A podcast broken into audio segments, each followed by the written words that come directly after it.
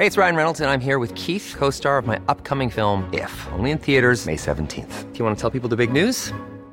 All right, I'll do. Sign up now and you'll get unlimited for $15 a month in six months of Paramount Plus Essential Plan on us. Mintmobile.com slash switch.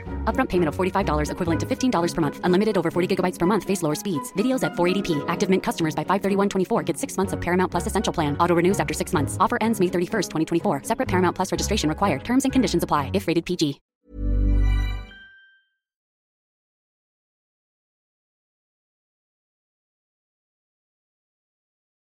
Bonsoir à toutes et tous et bonsoir aux personnes que j'avais pas encore euh, vues, croisées. Merci encore euh, beaucoup d'être venus aussi nombreuses et nombreux ce soir pour cette euh, avant-dernière rencontre de l'année. On abordera la fin de 2023 et les débuts de 2024 euh, en, fin de, en fin de rencontre. Avant de, avant de débuter, euh, de rentrer dans le vif du, sujet, je ne vais pas être long parce qu'on a beaucoup, beaucoup de choses à, on a beaucoup de choses à voir euh, derrière cette, euh, cette question qui n'a pas plu à un de nos intervenants. J'en- dirai pas plus. Peut-être qu'il se, il se désolid- désolidarisera un peu plus tard dans, dans- la soirée. Je, on a un, des principes de ces rencontres depuis 2019. Ça, ouais, ça fait depuis 2019 qu'on a monté ces rencontres. C'est la parité. Euh, on y arrive. Euh, quand on lit sur l'année, on arrive toujours à être paritaire. Il y a une rencontre sur laquelle on ne pouvait ne pas être paritaire. C'est ce soir. On a merdé, clairement. Euh, voilà. Donc, au nom de Cap Science, effectivement, je tenais effectivement à m'excuser parce que eh, parler du genre et ne pas être paritaire, ça la fout mal. Voilà. Mais bon. On a voilà, on peut voir le verre à moitié vide ou le verre à moitié plein. On a demandé à une dizaine d'historiennes et de sociologues du genre, toutes prises. Donc, verre à moitié plein, euh, elles sont prises, tant mieux, parce qu'elles ont des choses à dire et on les invite pour parler de ces questions-là ce soir. Très bien. Verre à moitié vide, effectivement, ça fait depuis 19 qu'on monte euh, ces projets, donc ça fait depuis 2019 que c'est toujours plus compliqué d'inviter des femmes à venir sur scène, effectivement. Voilà. C'est pas le sujet de ce soir, quoique, peut-être qu'on en parlera. En tout cas, voilà, je tenais à faire cette précision euh, en amont et encore m'excuser au nom de, de Cap là-dessus. Et second point, on est très heureuse et heureux de faire ce sujet ce soir parce qu'on estimait que c'est l'un des sujets majeurs peut-être de notre société. Est-ce que c'est une révolution ou pas? On en parlera ce soir. En revanche, ça fait voilà quelques quelques années qu'on veut le monter. On le monte enfin. On est très content de le faire. Et j'arrête de parler. Je vais présenter les intervenants de ce soir parce qu'on a du pain sur la planche. Mais voilà, je comptais faire quand même ces, ces deux points, surtout le premier. Euh, on a la chance ce soir d'avoir avec nous Eric Massé. Bonsoir Eric. On, va, on a commencé à se tutoyer, donc on va Bonsoir. continuer à se, à se tutoyer. Eric, tu es prof de sociologie à l'Université de Bordeaux et tu as notamment beaucoup écrit sur la, sur la question du genre. C'est une matière que tu, que tu continues à, à enseigner à l'Université de Bordeaux et ailleurs. Et Tristan Poupard, pardon, bonsoir Tristan. Bonsoir. Euh, et toi, tu es membre de Girophare. Oui, c'est le centre LGBTQI+ sur Bordeaux. Donc c'est une association qui est euh, qui est basée dans Bordeaux Centre et qui a pour euh, vocation d'accueillir, d'accompagner et d'orienter toutes les personnes et leurs proches qui en auraient besoin euh, en lien avec nos thématiques. Donc on regroupe aussi euh, d'autres associations. Il y a le Girophare, mais on héberge aussi une quinzaine d'autres associations qui vont être euh, sur des thématiques plus ciblées. Et, euh, voilà, c'est pour notre raison de notre présence ce soir. On aura, merci Tristan, on aura l'occasion effectivement d'entrer un peu plus dans le détail pour savoir ce que vous faites, vous et les autres membres de, l'association de, de. Un des, principes quand on a préparé cette rencontre avec des, personnes de Cap c'était effectivement de d'avoir cet objectif que toutes et tous ce soir, et, moi aussi par ailleurs, on reparte avec une sorte de socle commun de connaissances sur le sujet. Euh, et on va, on va essayer d'être hyper pédagogique euh, pour effectivement voilà, avoir voilà, chaque concept, chaque mot va être, euh, s'il est compliqué, moi je ne vais pas hésiter à, à couper la parole effectivement pour qu'il soit clair pour, euh, pour tout un chacun ce soir. Et la première question que moi j'avais envie de poser euh, à toi Eric, c'est la différence, s'il y en a une, une différence entre le genre et le sexe. Bon, alors, en fonction de niveau de connaissance des uns et des autres, euh, je, risque de dire beaucoup de banalités. Mais pour ceux qui ne sont pas au courant, c'est déjà on pose ça. Euh, le sexe, c'est plutôt la sexuation. Nous sommes des animaux dont l'espèce se reproduit par une sexuation et une différenciation mâle-femelle. et donc ça, c'est un processus complètement biologique, physiologique. voilà. Juste, on peut ajouter qu'il y a trois catégories de sexe en fait. Hein. Il y a mâle, femelle et intersexe. Donc en fait, même la nature est très généreuse et elle raisonne pas en termes binaires. Donc ça, c'est la sexuation. Et le genre, c'est tout à fait autre chose. En fait, le genre, c'est la manière dont les diverses sociétés, dans le temps, euh, dans l'histoire et en fonction des, cultures, etc., ont interprété sur la base de cette différence de sexe et puis euh, sur la base, au fond, d'un rapport plus général au monde, on construit des systèmes sociaux, des définitions de rôles sociaux, des définitions d'attributs culturels, etc., sur un rapport, grosso modo, au masculin et féminin, mais sur des catégories de masculin et féminin qui ne sont pas universelles du tout, qui peuvent euh, ici recouvrir telle ou telle définition, ailleurs telle ou telle définition, et un masculin et féminin qui n'épuise pas la question euh, du genre, puisqu'il peut y avoir aussi d'autres formes de... Voilà. Donc le genre, c'est une construction purement sociale et culturelle, hyper relative. Il n'y a aucune, euh, il y a aucune nécessité à ce que ça soit défini de telle manière ou de telle manière. Et surtout, le genre, c'est deux choses. C'est d'abord la manière dont le monde social est construit, de manière genrée, et par effet de conséquence, ça a des, effets sur les identités des gens. Mais le genre ne se réduit pas à des questions identitaires, c'est l'ensemble de l'organisation sociale qui est euh, genrée. Et quand on parle, de, par exemple, d'inégalité de genre, ça ne renvoie pas aux identités des gens, ça, renvoie à la manière dont la société a institué des rôles sociaux, de la division du travail, etc. etc. le dernier volet, c'est sexualité. Même chose, la sexualité n'a rien à voir ni avec la sexuation, elle a tout à fait à voir avec le genre. Donc c'est les formes instituées de genre ici ou là en fonction des types de société qui vont désigner ce qui est la norme sexuelle, les normes sexuelles, et tout ça est hyper relatif, ça change beaucoup dans le temps, dans l'histoire, etc. Donc il n'y a pas de définition naturelle d'une sexualité normale. Hein. ça dépend complètement euh, des formes de, culture dans lesquelles on, peut euh, faire des observations. Tristan, tu veux ajouter euh, quelque chose? Je dirais que nous, on définit effectivement, le, on fait vraiment une différence entre le genre, le sexe, l'orientation sexuelle et parfois aussi on, on rajoute l'orientation romantique et que derrière le sigle LGBTQI+, que j'ai pu utiliser pour présenter la structure, c'est vraiment des choses bien différentes l'orientation sexuelle vers qui je suis attiré, le sexe, ça va être ce que j'ai entre les jambes, le genre, ça va être socialement comment je m'identifie, et euh, l'amour, euh, voilà, l'amour. Et juste une dernière chose, euh, il n'y a aucune raison de penser que le genre se définit de manière binaire, masculin, féminin, les hommes, les femmes. Ça, c'est vraiment, ça, c'est typiquement de certaines cultures, certaines formes de société qui résonnent comme ça, mais on a plein d'autres euh, exemples, notamment anthropologiques, où ça n'a jamais été euh, défini de cette manière-là. Il n'y a aucune nécessité qu'on raisonne en termes binaires par rapport au genre. Donc c'est juste un cas de figure qui s'est avéré dominant et qui a structuré tout un ensemble de choses, mais il ne faut pas partir de l'idée qu'on va raisonner d'entrée en termes de binarisme comme si c'était une obligation. Ce n'est pas du tout une obligation. Comment tu définis le non-binaire alors, dans cette idée? Bah, y a, si on prend le, toute la culture anthropologique, nous explique que euh, ça ne se réduit pas à deux genres, par exemple. Euh, donc même dans des sociétés qui sont hyper binaires, euh, ils ont su inventer des catégories de genre qui étaient de, troisième genre. Donc par exemple, dans les cultures de la côte est américaine dans des, ethnies amérindiennes, bon, quand un garçon ne voulait pas devenir un guerrier féroce, etc., et qu'il avait des appétences pour des trucs dits féminins, bah, plutôt que de l'obliger à devenir un garçon, comme il ne pouvait pas être une, une, fille, parce que ce qui définit une fille, c'est qu'on fasse des enfants, il devenait un berdache. Mais il n'était ni un homme ni une femme, il était un berdache, donc troisième genre.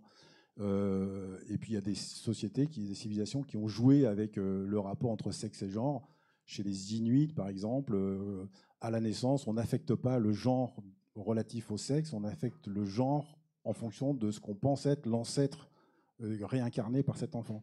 Donc au fond, il y a une assignation de genre qui est indépendante du sexe. Donc en fait, il y a plein de combinatoires possibles. Et il ne faudrait pas que nous, on raisonne comme si on était obligé de raisonner dans un cadre euh, binaire qui serait déterminé par des causes naturelles et par la, différence de sexe, ce qui n'est absolument pas le cas. ma question d'après, c'était de savoir si c'était un nouveau sujet ou est-ce qu'on ose tout simplement plus en parler, par exemple ce soir. Là, ce que tu es en train de nous démontrer, c'est que c'est pas du tout un nouveau sujet. Euh, historiquement, c'est effectivement ça a été euh, pris en charge d'une autre manière par d'autres peuples. Euh, qu'est-ce qui se passe aujourd'hui spécifiquement? S'il se passe quelque chose aujourd'hui spécifiquement sur la question du genre Toujours avec toi, Eric, et ensuite avec toi, Tristan? Bah, la question du genre telle qu'elle s'est construite dans nos, nos contrées, elle s'est construite de manière très simple, hein, qu'on résume sous le terme de patriarcal. Patriarcal, ça veut dire quoi? Ça veut dire que il y a deux genres construits de manière asymétrique qui justifient que le masculin domine sur le féminin, les hommes sur les femmes, avec une obligation d'hétérosexualité, parce qu'on est dans un patriarcat lié à la reproduction. Il faut que les femmes soient assignées aux tâches reproductives pour que les hommes puissent être libres pour faire d'autres choses. Donc ça, d'abord un substrat euh, grec romain euh, complètement amplifié par le christianisme, puis ratifié par la science moderne jusque dans les années 1950. Donc on est, on est héritier de ça. Et la question du genre, au fond, était totalement présente en permanence. On ne parlait que de ça. Mais on en parlait en termes soit divins, soit, euh, euh, scientifiques. Euh, la grande différence, c'est qu'à partir des années 60 et de la naissance du mouvement féministe, on en fait un problème politique, on en fait un enjeu politique. En réalité, l'enjeu politique, il a été posé dès 1789 avec Olympe de Gouges, hein, qui, demandait à ce qu'on puisse aussi avoir, en tant que femme, ça n'exclut pas la qualité de citoyenne. Donc au fond, dès le, on peut dire à partir du XVIIIe siècle et euh, tout au long de, et notamment avec les mouvements féministes des années, des années 60, la question du genre a été posée politiquement en disant s'il n'y a pas de fondement religieux, s'il n'y a pas de fondement naturel à la distinction et à la hiérarchisation de genre, ça veut dire qu'elle n'existe qu'à travers des catégories sociopolitiques que nous contestons, parce que nous, en tant que femmes, eh il n'y a aucune raison qu'on soit des subalternes. Donc il y a eu cette politisation du genre fait par le féminisme, qui a été ensuite amplifiée sur des, justement, au-delà du binarisme, sur des questions de sexualité, sur des questions euh, d'identité de genre qui transcendent euh, non binaires précisément, et donc les mouvements euh, gays, les mouvements queer, les mouvements trans, qui ont fait tout ce travail de déconstruction de ce, de ce carcan un petit peu hyper réducteur du genre défini de manière patriarcale, binaire et relatif à une sexualité qui serait définie par la nature. Voilà, c'est tout ce travail de déconstruction dont nous sommes aujourd'hui le, les héritiers. Et évidemment, ça crée des tensions, puisque euh, il y a un mouvement de fond en fait qui va par là, mais ça, ça crée des réactions, des réactions d'incompréhension. Et voilà. Et donc, on, est à un moment où à la fois il n'y a jamais eu autant de liberté euh, sur l'affirmation d'identités de genre diverses, etc., etc. Et en même temps, il y a des crispations qui font que ça, ça reste un sujet politique et ça reste un objet d'inégalité et de discrimination. Euh, à mesure d'ailleurs que euh, l'égalité se, développe et que les, formes de possibilités d'expression de genre se développent. C'est ce que tu vois euh, avec le gyrophare sur le terrain, l'exemple de Bordeaux ou d'autres, hein, mais il y a d'un côté une liberté de plus en plus affirmée et de l'autre de plus en plus de tensions et de crispations. On rappelle quand même que la marche des fiertés de l'année dernière a été pas mal violentée par des militants d'extrême droite. Ça, c'est un exemple effectivement des crispations. Euh, je ne sais pas s'il y en a plus nombreuses. En tout cas, elles, ont euh, un plus grand écho quand euh, elles ont lieu.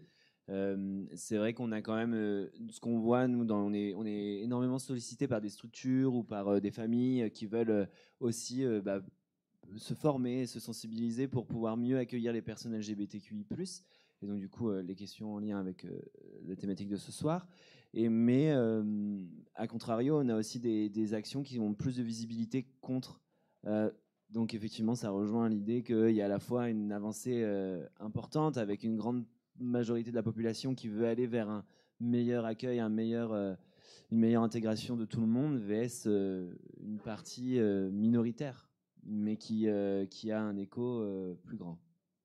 Peut-être que tu peux un peu spécifier ce que vous faites au Girophare à ce moment-là? Nous, on est vraiment une association qui est, basée euh, avec, euh, sur l'accueil, l'orientation et l'accompagnement des personnes.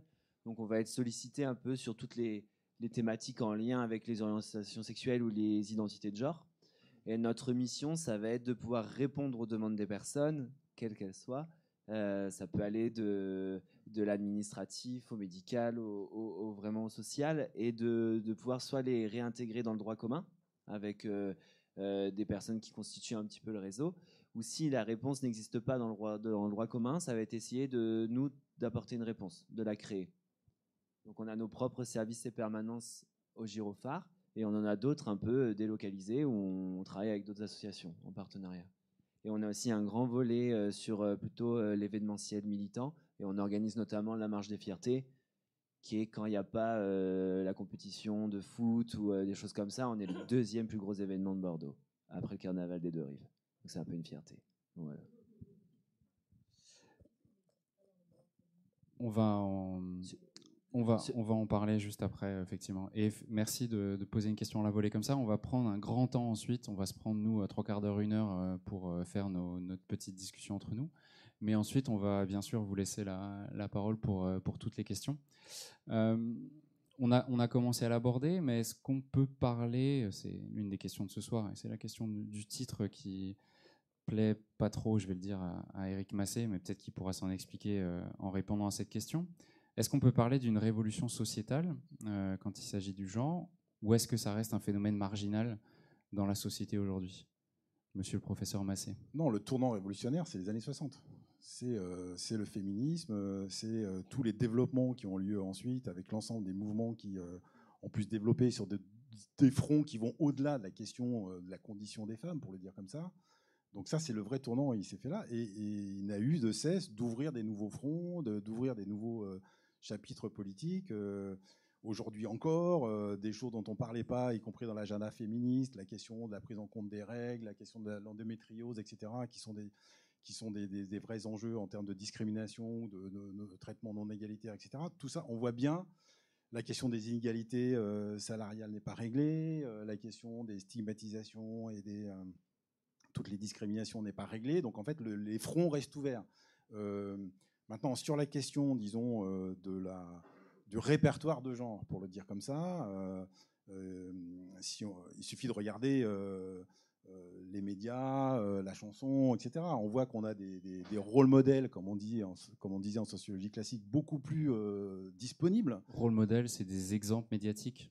Voilà, mais c'est comme pour, c'est comme pour la, culture gay. Autrefois, les, les gens qui pensaient qu'ils étaient gays, qu'ils étaient tout seuls dans leur coin, etc., eh bien, ils avaient très peu de références. Hein. Donc, il a fallu qu'on relise le cinéma américain des années 50 pour savoir qu'ils étaient tous crypto-gays. Mais euh, sinon, c'était compliqué. Aujourd'hui, euh, n'importe qui peut avoir des ressources, trouver des ressources sur Internet, les réseaux sociaux, etc., qui montrent que euh, voilà, on peut, on peut développer des trajectoires avec des points d'appui, voilà, tout ça. Donc ça, ça c'est complètement, c'est ça qui marque aujourd'hui le fait que euh, on est sur un, développement beaucoup plus important et beaucoup plus, au fond, euh, euh, légitime que ce qu'il y a pu être sur ces enjeux-là particuliers il y a encore dix ans. C'est ça qui est nouveau, en fait. on n'est pas sur de la révolution, on est plutôt sur l'approfondissement de ce tournant quasiment anthropologique qui a créé le féminisme depuis les années 60. On est vraiment sur cette, cette dynamique d'expansion, en fait, hein, de cette remise en cause systématique de tout ce qui avait construit le patriarcat traditionnel, puis moderne, comme type de normativité et de réduction les, rôles modèles, ils, sont, vraiment importants. Euh, je prenais l'exemple, mais après le Covid, on a eu euh, sur TF1 un téléfilm qui s'appelait Il et Elle, qui abordait ces questions-là. Et juste après, on a vraiment euh, eu un pic, nous, de demandes, et en tout cas de demandes d'informations, et notamment chez des personnes plus âgées qu'on n'avait jamais réellement touchées avant, des plus de 60 ans qui, jusque-là, n'avaient pas en tout cas euh, saisi l'association avec vraiment voilà, d'avoir eu cet exemple au grand public sur TF1 a fait qu'ils se sont rendus compte aussi de ce qu'ils avaient pu ressentir et comment ils se définissaient. En tout cas, ils n'allaient pas jusque-là euh, dans les premiers échanges. Mais en tout cas, euh, l'importance des rôles modèles, elle est, elle est indéniable. Ce qui est important, c'est que le moment contemporain, il est, il est, un peu, il est contradictoire. Donc, c'est une mise sous tension. On a d'un côté une culture gender fluide, pour le dire comme ça, euh, qui trouve euh, précisément des formes culturelles pour un, et en même temps on a mis tout. Euh, donc ça veut dire que les choses sont sous tension en permanente, qu'il y a des choses qui n'étaient pas politisées qui aujourd'hui le sont, qu'il y a des pratiques culturelles qui étaient minoritaires aujourd'hui qui deviennent beaucoup plus majoritaires, et en retour ça provoque des crispations. On est vraiment sur ce moment-là très précis. Et ça, me, permet juste de dire que la question de genre, elle n'est pas liée qu'à une question sur la jeunesse. Souvent, on peut entendre ça, euh, les nouvelles questions, etc. C'est peut-être une nouvelle question dans certains domaines, enfin dans certains milieux, mais c'est pas ciblé spécialement que sur la jeunesse. C'est tous les âges. On, a parlé non-binarité. Euh, plus spécifiquement sur les personnes transgenres, euh, Madame posait la question du cadre légal. Il a énormément changé sur les personnes transgenres. Je ne suis pas sûr, et moi-même j'ai appris énormément de choses, je suis pas sûr que toutes et tous on soit au courant de l'avancée du droit français et pas que français sur ce sujet. Est-ce que vous pouvez peut-être nous rappeler, Eric, là-dessus, où on en est? Bah, Grosso modo, jusqu'en 1992, le droit français était binaire, euh, hétérocentrique, euh, sur fondement euh, naturel. Donc il y avait deux sexes, donc il n'y a que deux genres, et puis ils sont intangibles, notamment à l'état civil. Et donc il était impossible de changer d'état civil, même si on avait tous les certificats médicaux, etc. Donc la France a été condamnée par le Conseil de l'Europe en 92 et a obligé à ce qu'il y ait une procédure de changement de genre à l'état civil. Mais à l'époque, c'était conditionné par euh, une opération euh, hormono-chirurgicale et un certificat psychiatrique euh, de trouble de l'identité de genre. Et donc, en fait, le prix à payer était hyper élevé. On était obligé de changer de sexe pour, changer de genre à l'état civil. On était obligé de passer par, un, un par une désignation de, de, trouble de l'identité de genre qu'autrefois on appelait transsexualisme, donc certifié par un psychiatre spécialiste. Et ensuite, on devait passer par des opérations, de, y compris de stérilisation, parce que le droit français n'acceptait pas qu'on puisse avoir des hommes enceints. Donc, 92, euh, et euh, on est resté sur la même situation jusqu'en 2015. En 2015, ce qui s'est passé, c'est que l'association euh, américaine de psychiatrie, qui donne le là, en fait, hein, sur ce qui est une maladie, ce qui n'est pas, ce qui est une pathologie, ce qui n'est pas en termes de santé mentale, ils ont dit que, ben, jusqu'à présent, ils considéraient ce trouble de l'identité de genre comme un phénomène pathologique. Et là, ils ont déclaré que, bah, en fait, on s'en foutait. C'est-à-dire maintenant, c'était plus un problème de médecin. Le fait que les gens euh, développent une transidentité, qu'ils qui, se définissent autrement que leur genre d'assignation à la naissance, etc., ça n'était plus un problème médical.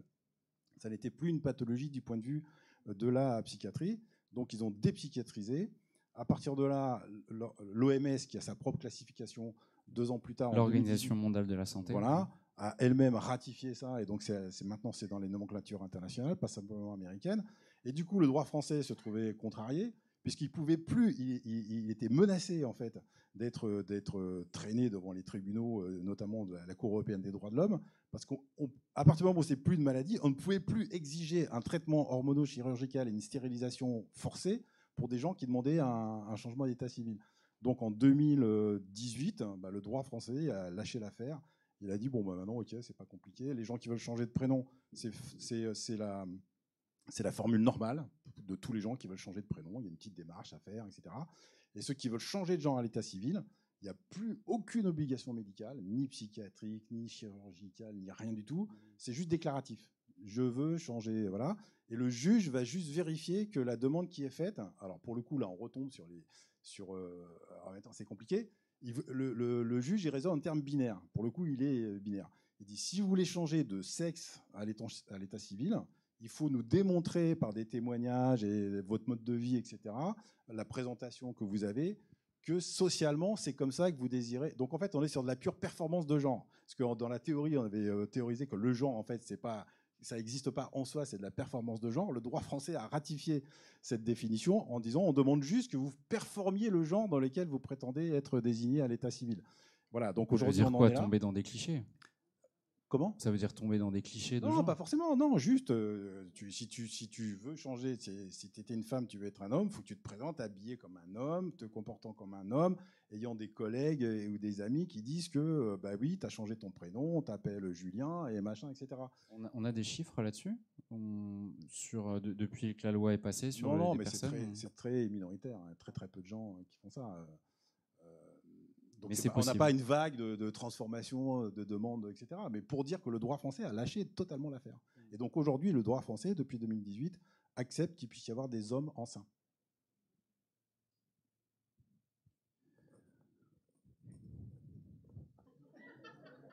Non, mais je suis pas sûr que beaucoup de gens soient au courant, donc c'est hyper, euh, hyper intéressant, effectivement. C'est-à-dire une femme qui, souhaite faire une, transidentité et, et, qui souhaite que dorénavant elle soit socialement perçue comme un homme, dès lors qu'il n'y a aucune obligation de modification chirurgicale, hormonale, etc., et qu'elle conserve ses attributs reproductifs, elle peut très bien tomber enceinte, euh, avoir un enfant sorti de son utérus, Donc elle est la mère biologique, sauf que c'est en fait c'est un homme, socialement un homme et à l'état civil c'est un homme, et donc qui sera désigné comme parent biologique.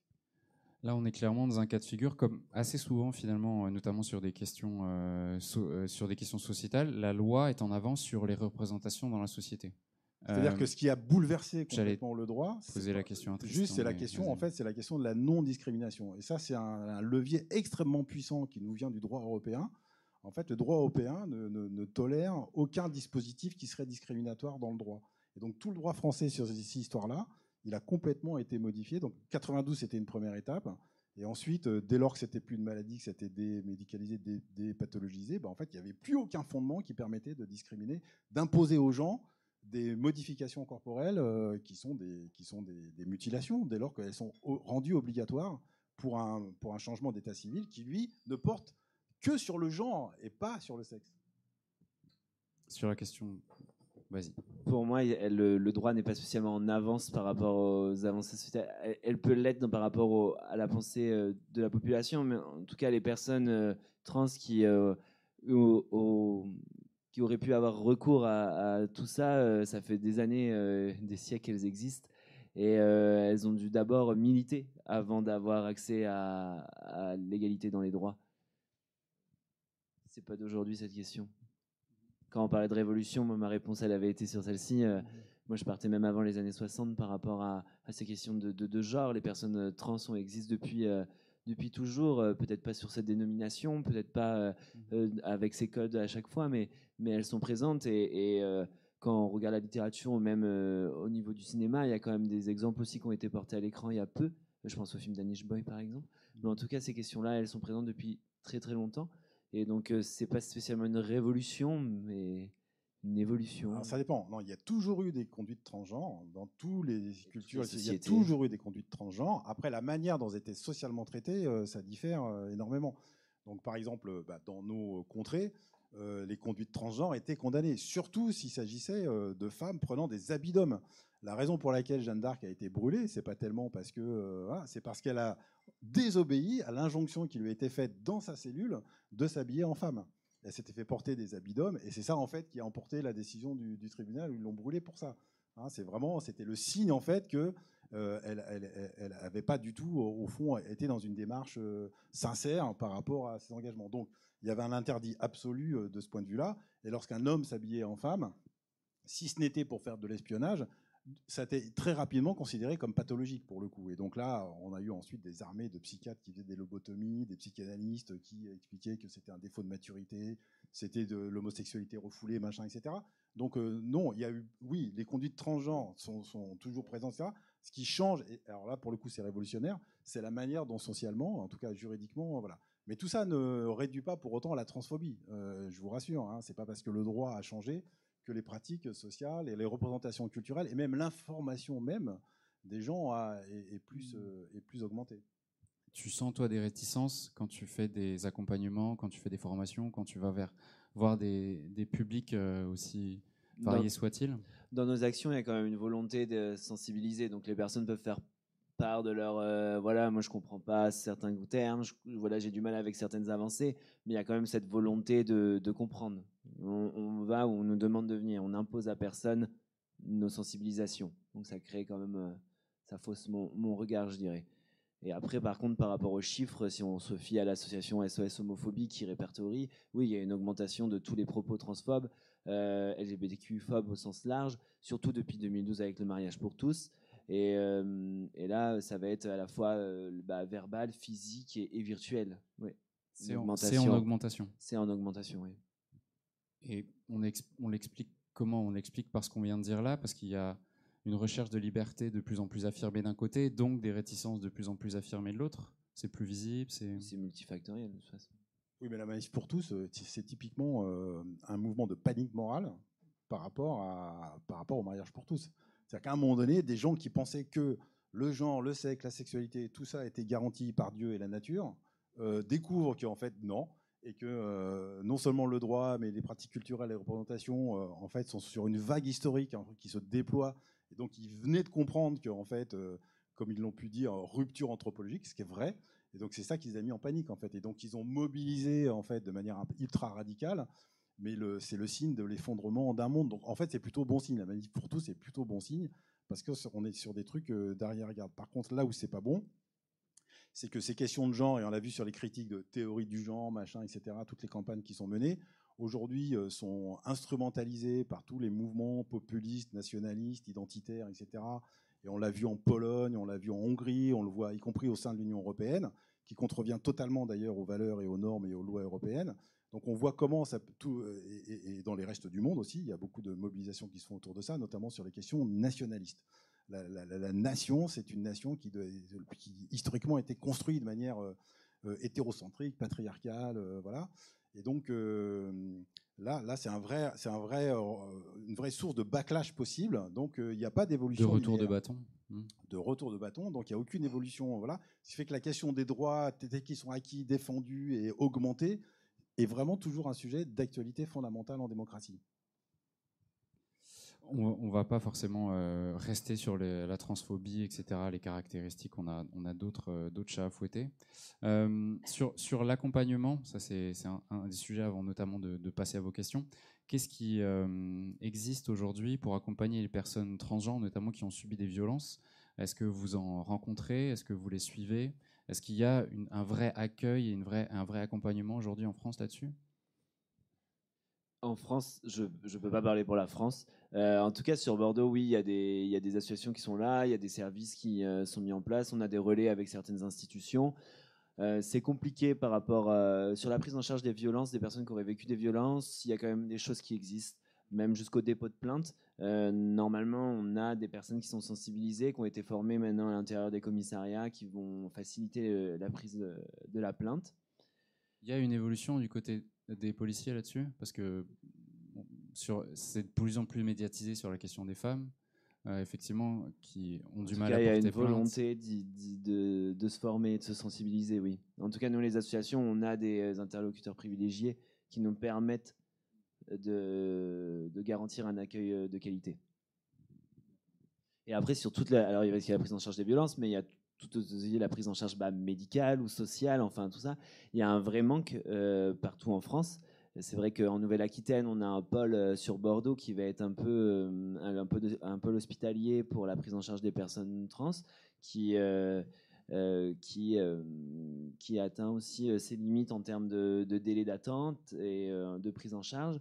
Et il y a peu de solutions qui existent autres pour avoir une vraie prise en charge globale dans une transition c'est ça aussi qui est, qui c'est qu'on parle souvent, on peut prendre, on peut parler de, la prise en charge, on va dire, bah, des violences ou euh, d'un côté médical, mais en fait une prise en charge globale. Une personne, ça s'accompagne dans sa globalité. Une personne transgenre qui veut, euh, qui doit subir une opération cardiaque, par exemple. Voilà, par exemple. Et ça, il y a une sous-médicalisation. Parce que pourquoi? Parce que les médecins sont pas formés, ils sont transphobes, j'en sais rien.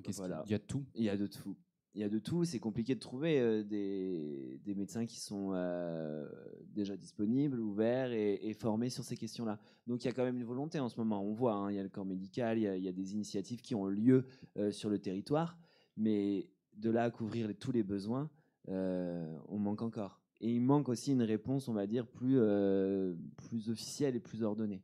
Je voulais juste dire que il ne faut pas réduire la question euh, transgenre, la question trans, à des histoires de médicalisation.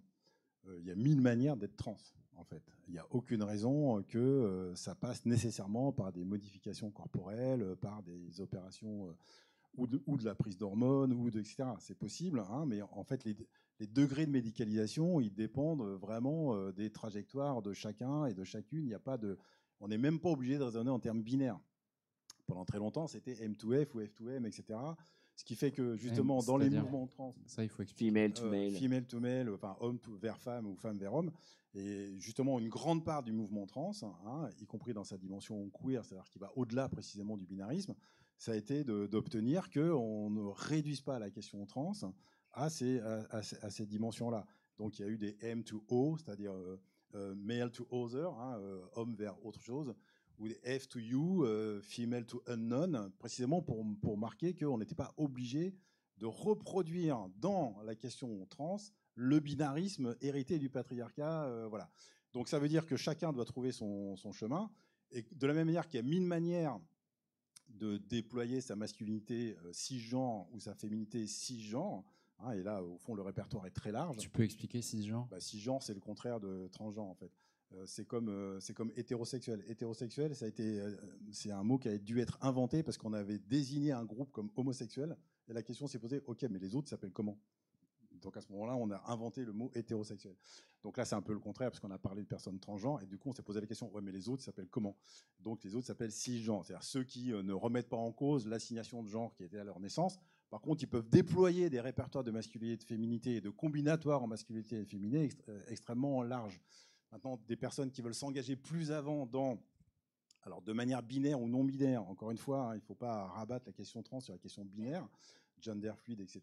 Ben, ils vont, euh, je sais pas, Bilal Hassani, par exemple, voilà, il va mobiliser euh, des éléments de masculinité et de féminité. Il peut se définir trans, mais j'ai pas le sentiment qu'ils sont engagés, j'en sais rien, dans un process de médicalisation, parce qu'il n'a pas besoin, lui, dans sa trajectoire de ça. Voilà. C'est vrai que moi, quand je, tu vois, je disais médical et social, et pour le côté social, il y a les associations de personnes concernées qui sont sur Bordeaux. On en a plusieurs qui vont avoir euh, aussi ce côté-là de, d'écoute et de partage. Euh, tu peux en dire quelques. Oui, bah, il y a Trans 3.0 ou l'association Ancre qui, qui mettent en place différents euh, permanences et services pour les personnes concernées. Et pour les familles aussi, on accompagne les, les proches. voilà, avec des groupes aussi d'échange. Il y a une association qui s'appelle Contact, qui est vraiment destiné aux, parents qui ont des enfants euh, LGBTQI+. Et nous euh, aussi au Girophare, on a notre groupe de parents euh, qui ont des enfants en questionnement de genre. Pour rester dans cette idée de bien accueillir une personne transgenre, est-ce que tu as, des bonnes démarches qu'est-ce que tu dis aux parents? Qu'est-ce que tu dis à des collègues qui qui s'intéressent, qui s'inquiètent peut-être de mal faire Est-ce qu'il y a des, des, documentations à aller voir ou, euh? C'est vrai que c'est un thème où les, les, on a souvent cette question, j'ai peur de mal faire, du coup j'ose pas faire, j'ose pas accompagner ou j'ose pas prendre en charge. Ce qui est déjà en euh, soi une, une démarche. Souvent c'est bon sens, c'est dans bon signe. Et euh, ce qu'on conseille surtout au début, c'est de, de, ne, de ne pas avoir peur de, de, demander les questions, dans des, de poser la question aux personnes quand c'est dans des cadres où c'est possible comment tu te définis ou euh, quel pronom tu veux que j'utilise. Mmh. Si on n'est pas à l'aise tout le temps avec cette question, qui est un peu, euh, quand on n'a jamais dit à l'oral à quelqu'un au fait quel est ton pronom, euh, ça peut paraître un peu étrange. Alors, ce qu'on peut conseiller, c'est de dire parfois le sien. dire, d'ailleurs, j'aurais dû commencer comme ça et dire bonjour, je m'appelle Tristan, mon pronom c'est il. Ça envoie, une, ça envoie un message en fait aux personnes en face de nous qu'on est sensibilisé à ces, mmh. ces questions et, et en, en, capacité de l'entendre. Donc voilà.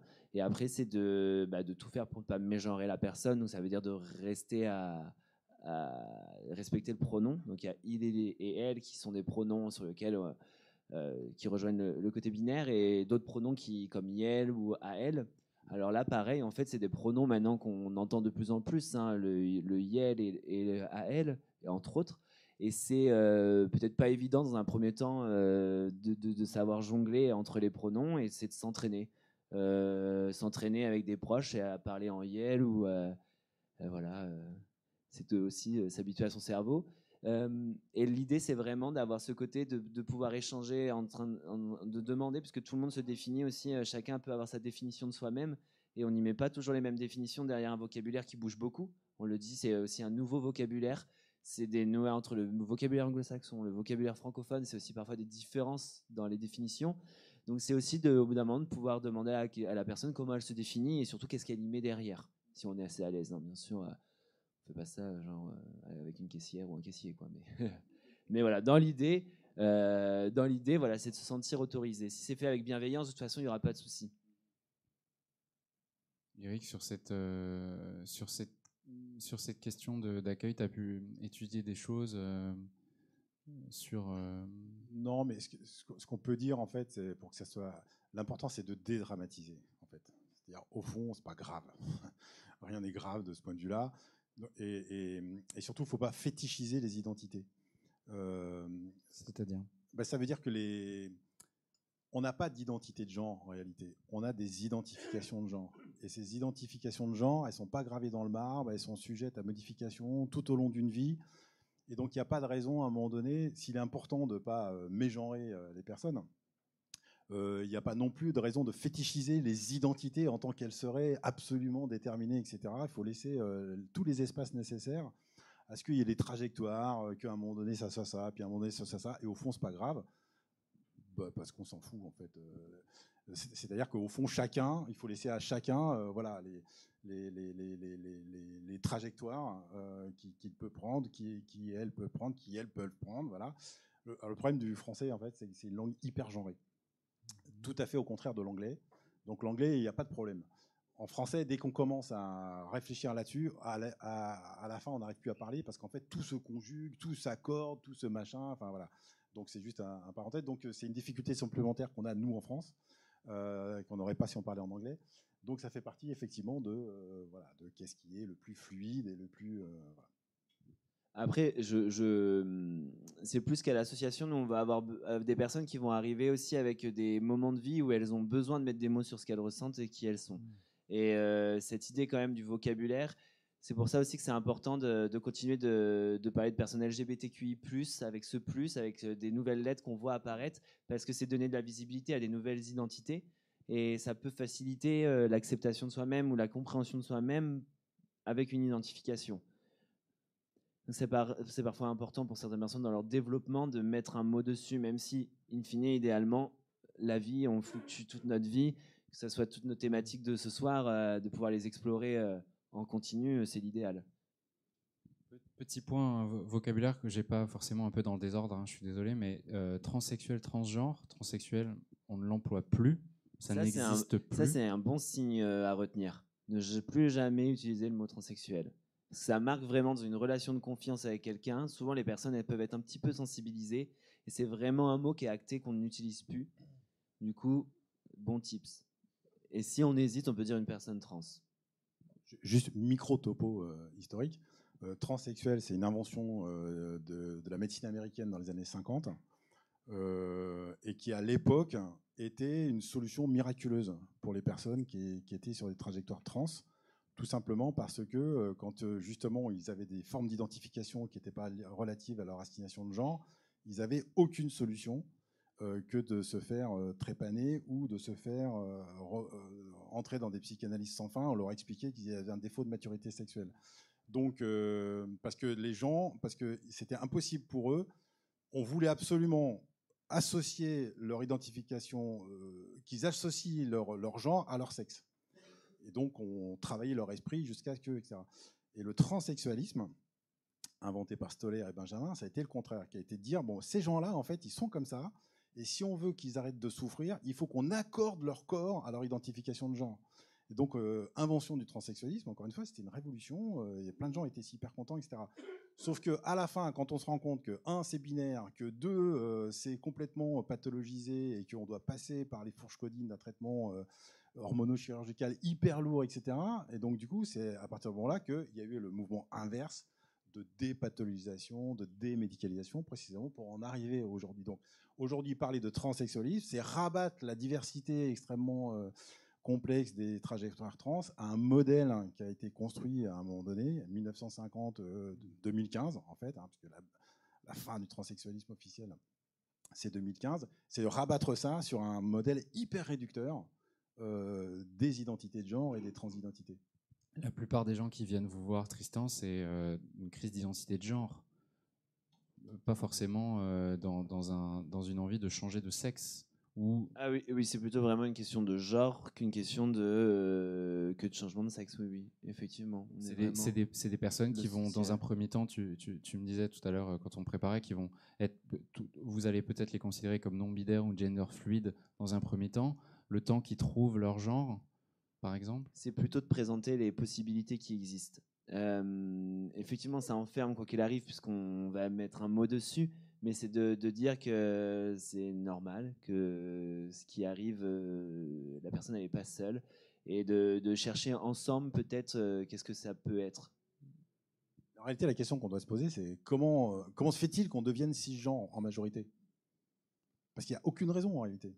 Comment ça se fait qu'on devienne cisgenre ah Notre sexe correspond. Il n'y a aucune raison que, que, entre les notre identification de genre corresponde à notre. Euh, voilà, on pourrait très bien dire euh, c'est pas grave. Sauf que toute la socialisation, euh, grosso modo, tout l'appareil de socialisation, il est fait pour que la question ne se pose pas. Euh, voilà, donc ce qui fait que voilà. Donc, euh, mais il n'y a pas de nécessité, euh, ni encore une fois, ni naturelle, ni rien du tout. C'est vraiment un effet de socialisation, de construction, qui pose problème, parce que fondé sur un binarisme de genre, euh, dont euh, les enfants qui ont envie d'élever leurs filles et leurs garçons à- pas à travers les stéréotypes sont confrontés en permanence au fait que on les toujours rabattu sur des stéréotypes de genre. Donc c'est un vrai problème pour tout le monde en réalité cette question-là. Euh, et au fond, le vrai enjeu, il est là. Et les cadeaux de Noël, j'en réarrive bientôt pour les enfants. On peut déjà les applaudir. Merci beaucoup.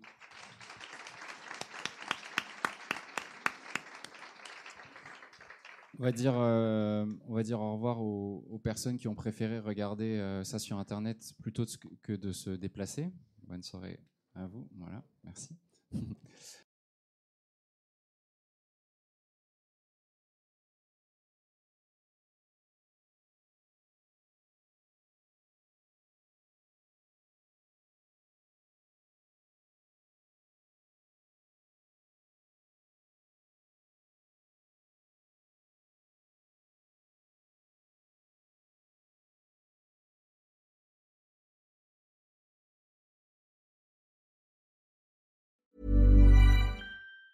Hi, I'm Daniel, founder of Pretty Litter. Did you know cats tend to hide symptoms of sickness and pain? I learned this the hard way after losing my cat, Gingy. So I created Pretty Litter, a health monitoring litter that helps detect early signs of illness by changing colors, saving you money and potentially your cat's life. Pretty Litter is veterinarian developed, and it's the easiest way to keep tabs on your fur baby's health right at home. Go to prettylitter.com and use code ACAST for 20% off your first order and a free cat toy. Terms and conditions apply. See site for details.